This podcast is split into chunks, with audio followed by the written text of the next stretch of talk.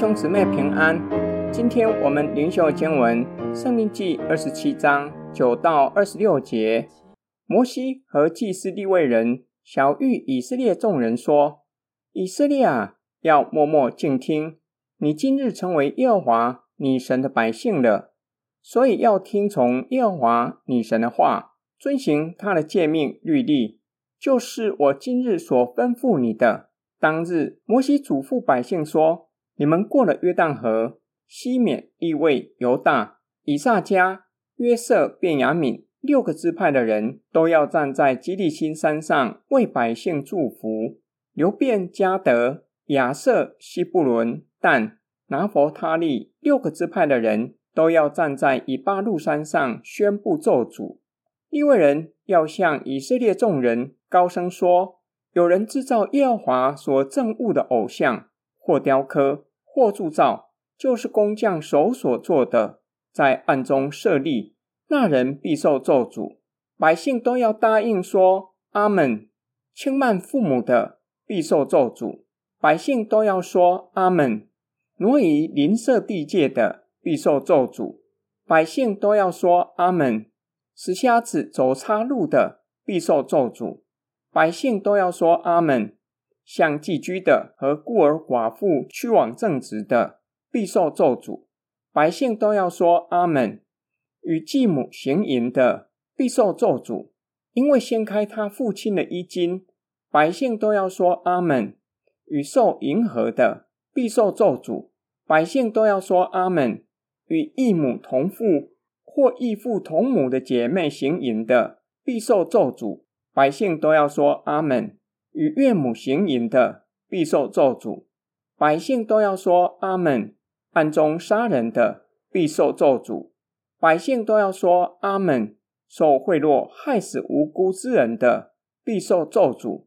百姓都要说阿门。不坚守遵行这律法言语的，必受咒诅。百姓都要说阿门。本段经文是以色列人进入迦南地之后立约的程序。六个支派站在基利新山宣告祝福的话，另外六个支派站在以巴路山上宣布咒诅。由利未人向以色列人高声宣告十二个咒诅，每个咒诅都以百姓说阿门作为结束。摩西列出十二个咒诅中，有些不是在公开场合做的事，乃是私下在隐秘处做的。例如暗中雕刻、制造偶像，安置在个人的密室膜拜，与继母、岳母、同父异母或是异父同母的姐妹行淫。宣告咒诅的目的，乃在于警告百姓：人在隐秘处做的，虽然一时之间不会引发他人的反感，但是上主看见，且知道人在暗中所做的恶事，难逃上主的愤怒。摩西列出来的咒诅，首先提到的就是违反除了上主以外再也没有别神，以及不可雕刻偶像的诫命。接下来是第五条诫命：当孝敬父母，依序为侵害邻舍、弱势者的权利；不可犯奸淫的诫命，侵害邻舍的权利，危害社群的次序；最后是违反圣约的大原则。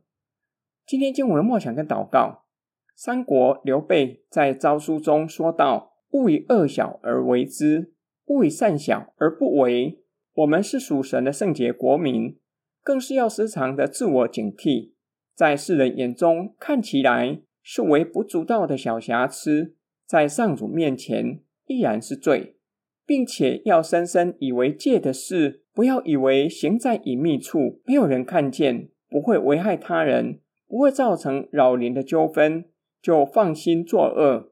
圣经启示我们，上主察看人心，他洞察人的肺腑心肠，连我们的心思意念，他都知道。显于外的，从我们口中说出来的，双手在暗中做的，双脚去过的场所，岂能向神永远隐藏？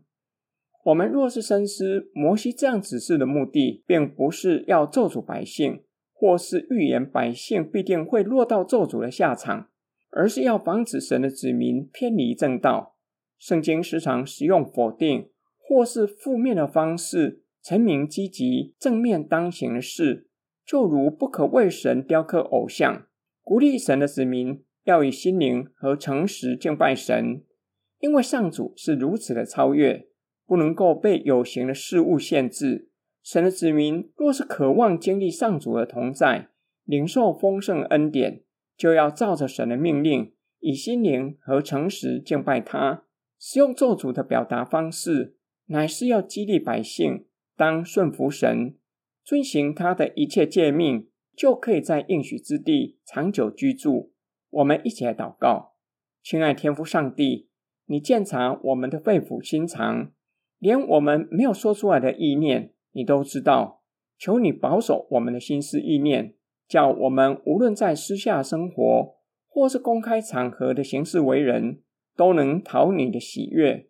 我们奉主耶稣基督的圣名祷告，阿门。